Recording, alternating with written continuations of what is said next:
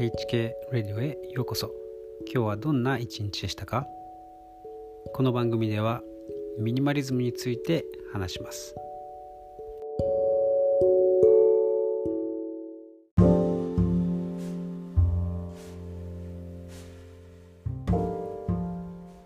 今年も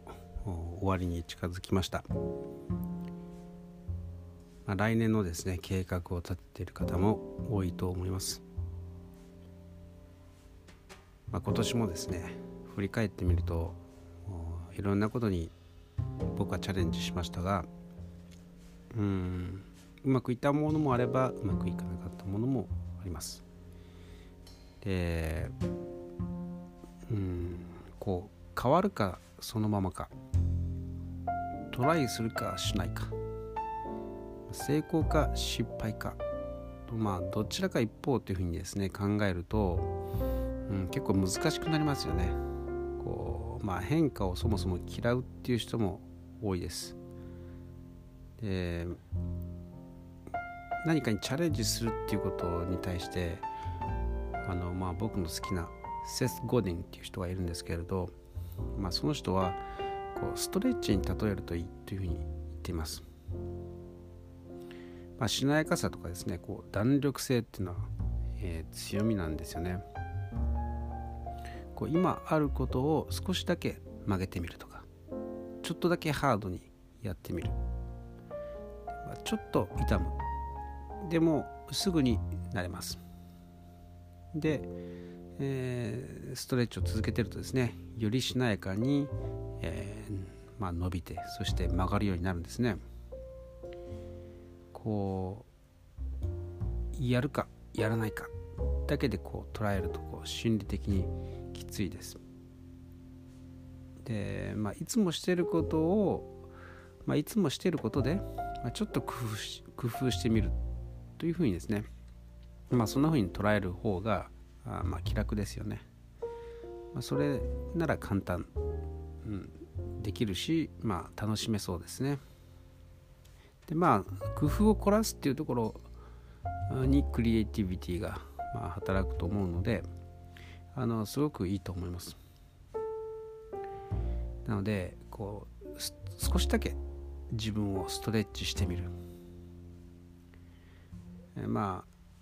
まあ、実際にですねあの肉体的にこうストレッチするのもいいですよね、まあ、それを継続すればもっと曲がるし、えー、伸びるようになります。まあ、何が言いたいかというとこう殻を破ろうとですね一生懸命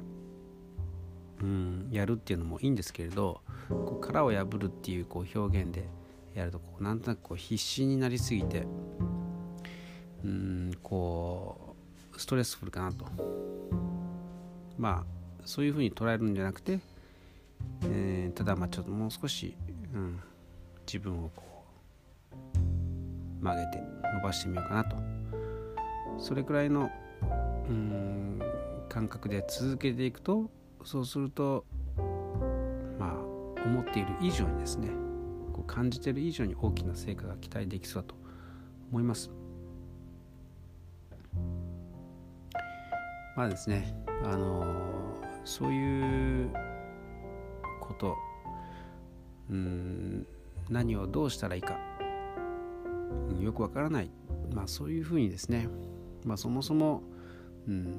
自分が何をしたいのかなとかどうしたらいいのかなってあの全く考えたことすらないという人もいると思います。まあ、そういう人はですね、まあ、自分の気持ちを整理することから始めた方があのいいと思いますね。まあ、僕のおすすめはブログを書くことです。